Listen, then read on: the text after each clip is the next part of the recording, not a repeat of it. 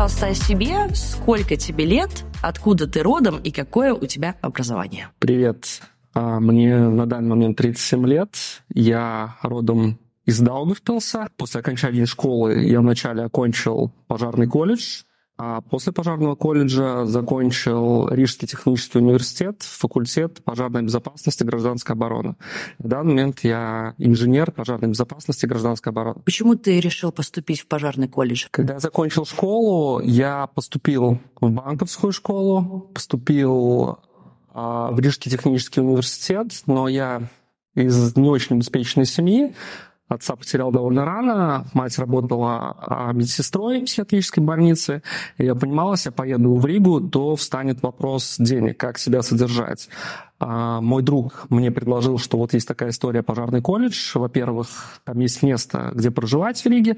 Во-вторых, тебе платят стипендию. И в-третьих, после окончания колледжа тебя обеспечивают рабочим местом. И поэтому по выбору именно пожарный колледж. Тогда давай перейдем к вопросу о работе в первой рижской пожарной части.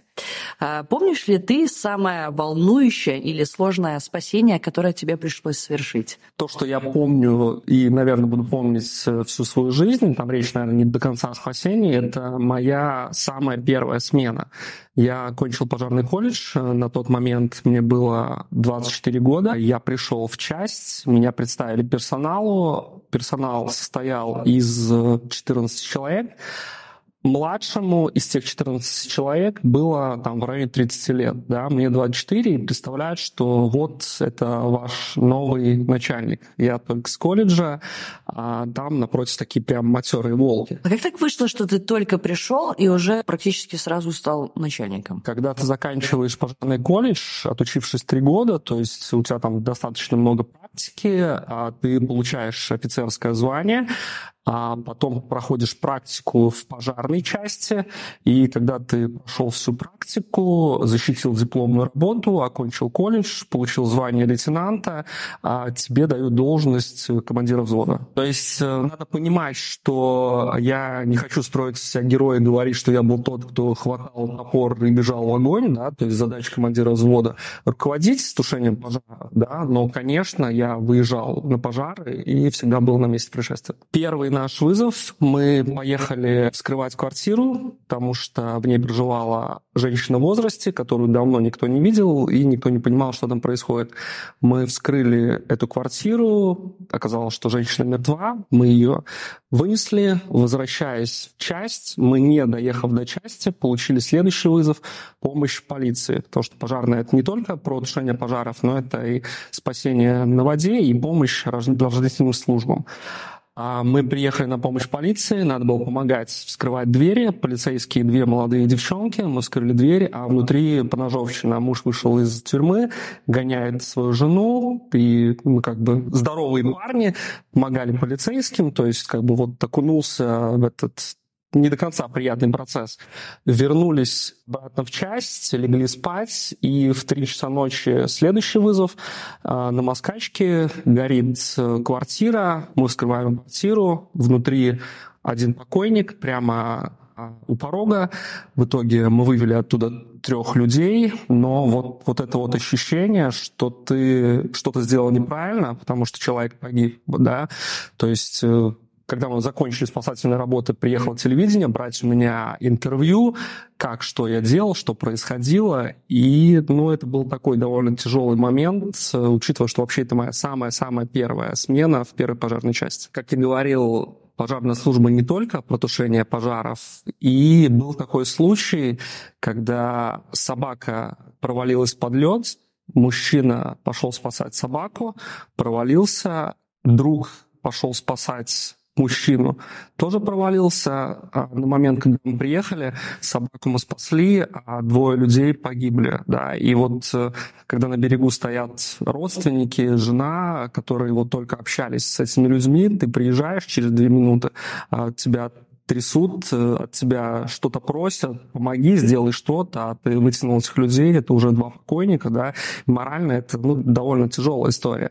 Но в какой-то момент ты понимаешь, что это часть твоей работы, и на этом не зацикливаешься. А какими качествами вообще нужно обладать, чтобы вот выдерживать такую, как мне кажется, очень-очень сложную работу? Я думаю, что особенно если мы говорим про командира взвода, это хладнокровие, в какой-то мере смелость и умение быстро и четко принимать какие-то решения. Да? Если мы говорим вообще в целом о должности как командира взвода, я приведу еще один пример. А у меня был вызов, и мы приезжаем, горит трехэтажный дом, деревянный, мы приезжаем первой машины, если я не ошибаюсь, у нас на тот момент было четыре человека, и я смотрю, что на первом этаже решетки, за решетками мужчина, которому нужна помощь, и на втором этаже семья, а, мать э, с детьми, которым тоже нужна помощь. И задача командира взвода не столько идти внутрь спасать, а принять решение и руководить спасательными работами. То есть каждый человек, э, который не имеет никакого опыта на службе, да, понимает, что у тебя есть выбор. Ты спасаешь либо мать с ребенком, либо спасаешь мужчину, который находится за решетками на первом этаже, и которого спасти намного тяжелее. Да. Но здесь выбор очевиден, то есть ты должен спасать э, мать с ребенком. Но в этот момент э, твои подчиненные смотрят на тебя, и ты принимаешь решение. И с одной стороны, выбор очевиден, с другой стороны, в этот момент в голове хоронишь человека, который находится на первом этаже. Да? И вот я четко помню эту ситуацию, когда я дал распоряжение э, спасать людей на втором этаже, я в голове похоронил человека. В итоге, по счастливой случайности, мы спасли и мать с ребенком, и э, распилив решетки достали вот этого человека, да, причем когда мы доставали, его джинсы зацепились э, за решетку, человек был в нетрезвом состоянии, еще ругал нас за то, что мы стянули с него штаны, то есть там не шла речь о благодарности, а наоборот нас ругал то, что он там предстал в не очень хорошем виде. Зарплата пожарного тебя устраивала? А на тот, ну, да, в принципе, не на тот момент, вообще в целом, если мы говорим о Риге, то, конечно, это недостаточно для молодого человека. Большинство большинство пожарных работает на второй работе, то есть смены сутки через трое, и вот эти вот оставшиеся трое суток ты работаешь на второй работе. То есть я тоже подрабатывал, в тот момент писал какие-то а, бумаги, связанные с пожарной безопасностью, пожарные инструкции, план гражданской обороны. То есть, в принципе, подрабатывал по специальности. Твои подчиненные, да, из коллег, а кто-то угу. было такое, что вот э, ломался, да, не выдерживал вообще вот этого колоссального стресса, который можно получить, работая спасателем, угу. и вот уходил? Слушай, наверное, нет Поэтому а, прежде чем ты идешь работать, ты проходишь подготовку, ты проходишь курсы в колледже. Но ну, вообще, если говорить а, о первой части той смене, где я работал, то есть это боевая часть, где очень много выездов, и те люди, с которыми я работал, они имели просто колоссальный опыт. Там речь не шла о том, что я недавно пришел, я могу что-то не выдержать. То есть там, наоборот, я был молодой зеленый пацан, да, и там не шла речь о том, что я буду сейчас их чему-то учить, да, то есть объективно а, моя задача была в какой-то момент не мешать, да, и принимать какие-то решения, э, то, куда что идет, э, согласовывая с ними, да. И в самом начале я действительно переживал, то, что, ну, наверное, мой уровень знаний не соответствует э, той среде, в которой я оказался. Но в очередной раз я убедился, главное всегда оставаться человеком, да, то есть меня были замечательные отношения с, со своими подчиненными, да, и когда мы уходили, и сейчас мне не стыдно ни с кем из них встретиться, и думаю, что обо мне ничего плохого не скажут. То есть, ну, я старался быть всегда человеком, поступать по-человечески. Были ли у тебя какие-нибудь, может быть, психотравмы после этой работы? Все-таки это нелегко принимать подобные решения? Знаешь, наверное, нет. А, я часто говорю, что я много где работал, я сейчас занимаюсь бизнесом, я там зарабатываю достаточно там, серьезные деньги, бизнес связан с пожарной безопасностью, и потенциально я понимаю, что я делаю полезную работу, да, то есть потенциально там после того, как я поставил пожарную сигнализацию, вовремя будет обнаружен пожар. Потенциально, если огнетушители вовремя проверены, то им может кто-то воспользоваться. Но только работая в пожарной части, сдавая смену с утра, я шел и понимал, что я делаю не просто потенциально что-то полезное, а вот реально здесь сейчас я делаю полезные вещи. То есть, ну, это очень крутое ощущение, но действительно вот то, что ты задал вопрос зарплаты пожарных, Плюс я, как, наверное, молодой парень, не чувствовал какой-то, а, какого-то эмоционального негатива, но в целом как-то это все в тебе откладывается, откладывается, откладывается, и в какой-то момент я понял, что, наверное, что-то надо менять в жизни. Ну, я на самом деле еще не знаю, говорить, не говорить. Одна из причин, которую я решил поменять, потому что, ну, я такой был не очень внимательный и не очень хороший с точки зрения поведения ученик, но я всегда достаточно хорошо учился, да, и я там неплохо закончил школу, школу, а, и звонок, что мне надо менять что-то в своей жизни, то, что я изначально не закончил РТУ. Да?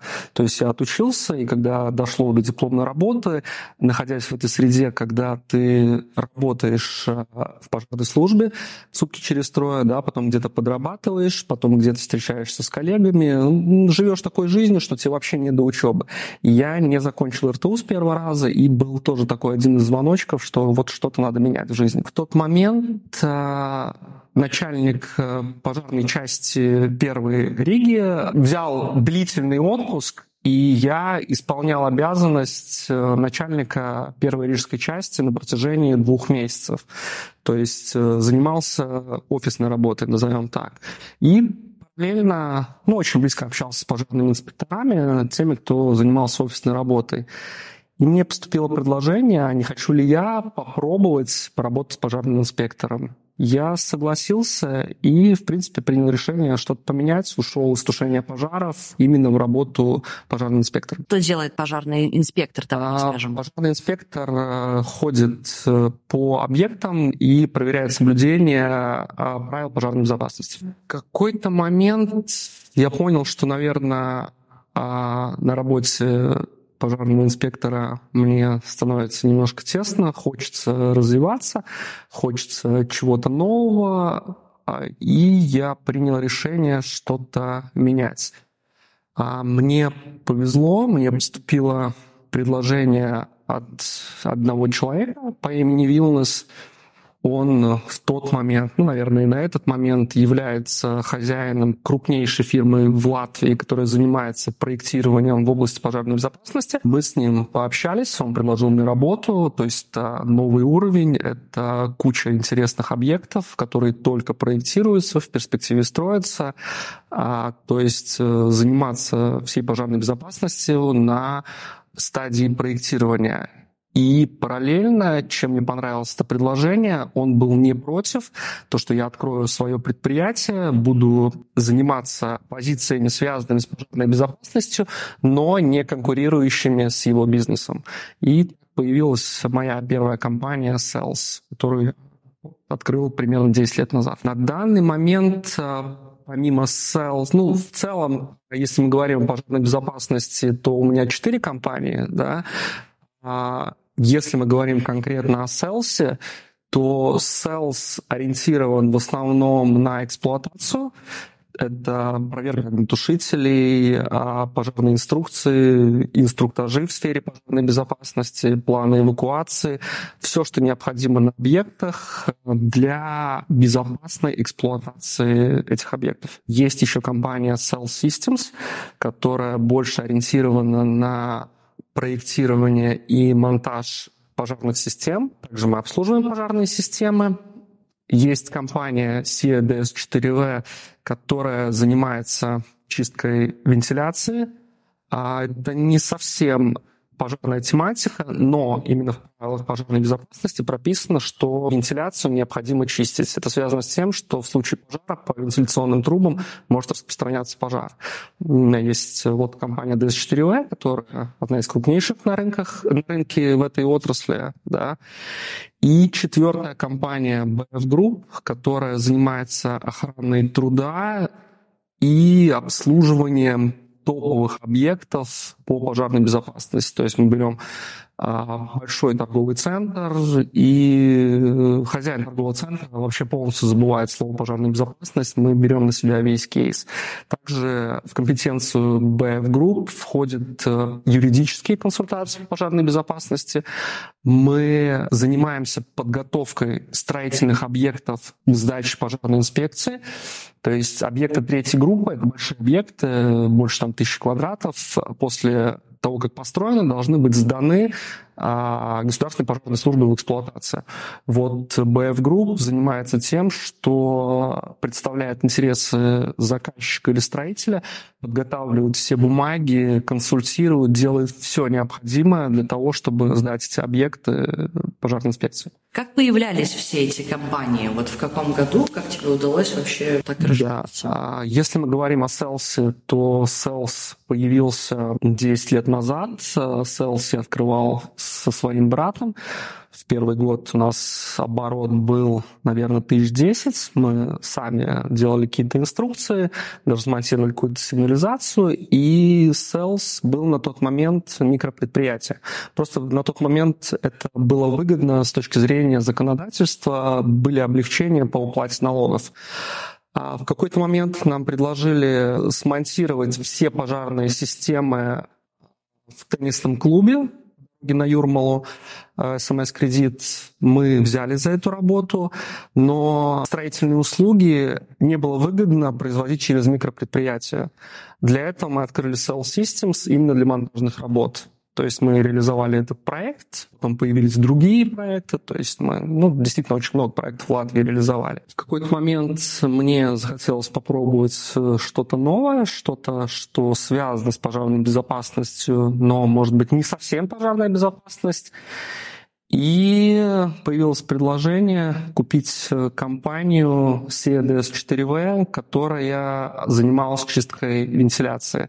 Я к этой компании имел отношение. Вообще изначально это была моя идея, а, я, которую я предложил ребятам, которые открыли эту компанию. А, мы какое-то время работали вместе, но там по каким-то нюансам в итоге разошлись. В итоге я вместе со своим другом выкупил компанию DS4V, которая занималась чисткой вентиляции. Мы начали работать в этой сфере.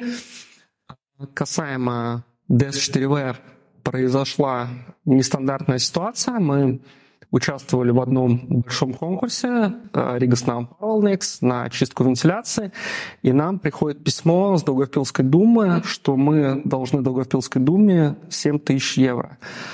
Как казалось, ребята, у которых мы купили эту компанию, а, получили грант «Импульс» три года назад, и одно из условий гранта – это юридический адрес компании должен оставаться Даугавпилсом. Мы этого не знали, ребята нас не предупредили, думаю, что они это сделали, ну, уверен, что они это сделали несознательно, они просто об этом не подумали. Мы купили эту компанию и поменяли юридический адрес на Ригу. А, моя ошибка, с Даугавпилса, с моего любимого города, бизнес уводить нельзя. Мы перерегистрировали на Ригу и поплатили 7 тысячами евро. Мы оплатили этот штраф и продолжили работать.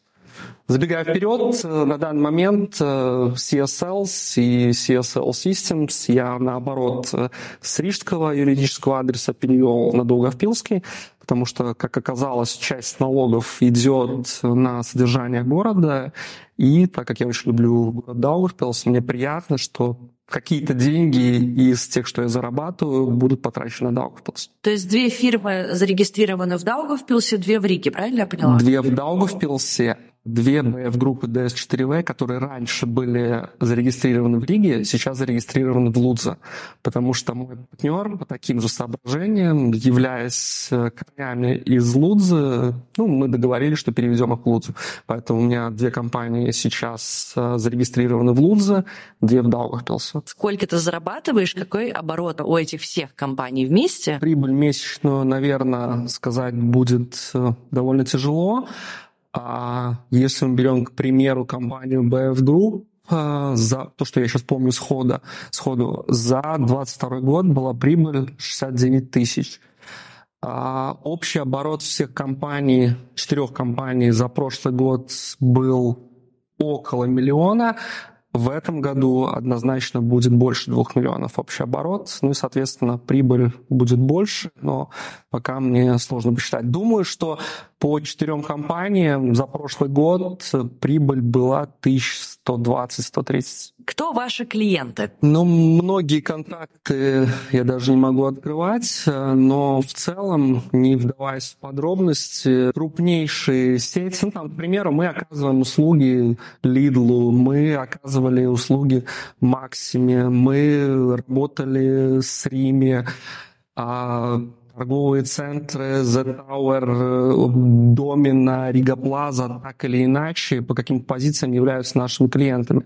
То есть вы должны понять, что клиент может быть, который купил 10 огнетушителей, да, клиент это может быть, как, к примеру, Латвия с Финерис у которого мы обслуживаем все огнетушители на всех их заводах, да, или клиент может быть IKEA, у которой мы проектировали пожарную сигнализацию а, во всем торговом центре, да, или клиент может быть Рига Плаза, центр, который мы обслуживаем вообще и отвечаем за пожарную безопасность полностью на всем объекте. То есть клиенты совершенно разные, очень много клиентов топового уровня, да, то есть э, в моей команде работают действительно специалисты, имеющие профессиональное образование, имеющие опыт в пожарной службе, считаю, что мы однозначно топовые на рынке. 21 ноября исполнилось 10 лет со дня трагедии в Золитуда. Тогда при крушении, да, ты помнишь, погибли 54 угу. человека, десятки получили ранения. И это считается крупнейшая катастрофа со времен восстановления независимости Латвии. Вопрос такой, как вот эта трагедия, на твой взгляд, вообще повлияла на сферу пожарной безопасности в Латвии? Вот произошли ли какие-то э, колоссальные может быть, изменения? Какие уроки э, получила страна вообще из этой трагедии? Во-первых, я хочу сказать, что эта трагедия коснулась меня лично. Один из людей, который погиб во время обрушения, Эдгар Рейнфилдс, это человек, который пришел работать командиром взвода на мое место. То есть я ушел с первой части работы с инспектором, а Эдгар пришел на мое место. И в итоге он погиб на максиме. А в этот день я его видел. А во время обрушения Максима получилось. У меня уже было написано заявление, что я ухожу из пожарной безопасности в целом в частный бизнес. А я собирал свои вещи, собирал в инспекции, и в том числе у меня что-то оставалось еще в самой части. Я с утра спустился к Эдгару, спросил, могу ли я забрать со шкафчика свои старые вещи. Он мне ответил, что все, что было ценное, он давно забрал сам, ну а все остальное могу забирать. То есть вот мы посмеялись с утра, и вот позже случилась трагедия, на которой он погиб. Еще один человек э, по фамилии Ижи, который погиб, он тоже был боец первой части, который работал под моим, руковод... под моим руководством, когда я был командиром взвода. А если мы говорим, как вообще эта трагедия влияла на пожарную безопасность в Латвии, как я уже сказал до этого, а, так получилось, что мой уход с пожарной службы практически совпал с трагедией в Максиме, да, и первое время у меня телефон был красный, да, то есть всем просто необходимы были услуги в сфере пожарной безопасности. Все хотели у себя аудиты, все хотели проверить, все ли хорошо. Но спустя пару месяцев общий стресс ушел, и спустя пару лет, в принципе, все об этом забыли. Да? На данный момент э, я до сих пор считаю, что у нас есть такая проблема в Латвии, да, то есть никто не думает о том, что может что-то случиться, пока это реально не случилось, да.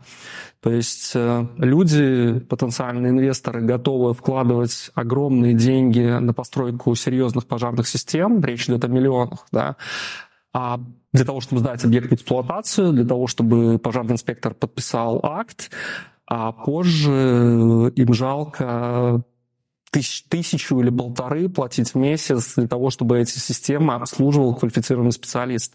И проходит несколько лет, и эти системы, в которые были вгроханы огромные деньги, просто не работают. В целом, а, возвращаясь к теме Максимы, у нас э, существенно поменялось а, законодательство в сфере проектирования и строительства. а появились дополнительные экспертизы, в том числе это касается и разделов пожарной безопасности, то есть э, меры по пожарной безопасности, конечно же, ужесточились. И я считаю, что мы совершили огромный шаг вперед а, после этой трагедии. Сколько у тебя сотрудников? По всем компаниям наберется человек 40, но объективно это, эта цифра могла бы быть больше. А, но мы в какой-то момент приняли решение не раздувать штат, да, потому что ты должен отвечать за тех людей, которые у тебя работают. Там ни один сотрудник э, не даст соврать. Э, все зарплаты выплачены всегда вовремя. Там задержка может произойти на один день, если этот день выпал на выходной день.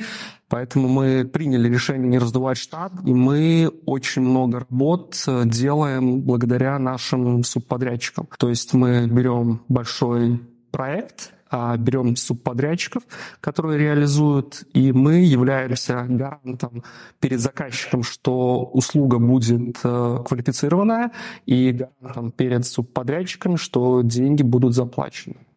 Ну и вообще в целом, если мы будем говорить о бизнесе оборотах, мы также в какой-то момент приняли решение не гнаться за оборотами, обороты могли быть намного больше.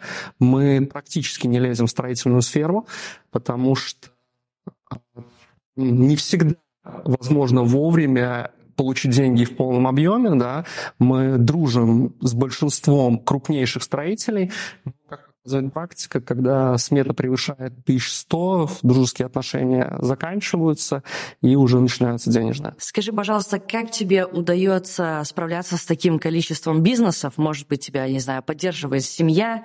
Какой у тебя вообще секрет успеха? Раскрой нам его. Однозначно за мной стоит семья во всем, да, то есть начиная от моего воспитания, это моя мама. Сейчас, конечно же, меня поддерживает э, семья. А в целом я до встречи моей, с моей женой и после — это два совершенно разных человека. А очень приятно знать, что ты приходишь домой, и дома тебя ждет уют, порядок, любящая жена и любящий сын, которым я действительно горжусь, да.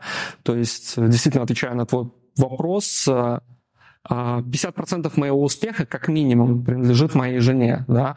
Ну а если не говорить о таких, ну, банальных, всем известных вещах, что семья — это главное, да, то секрет первый — это заниматься тем, что ты любишь.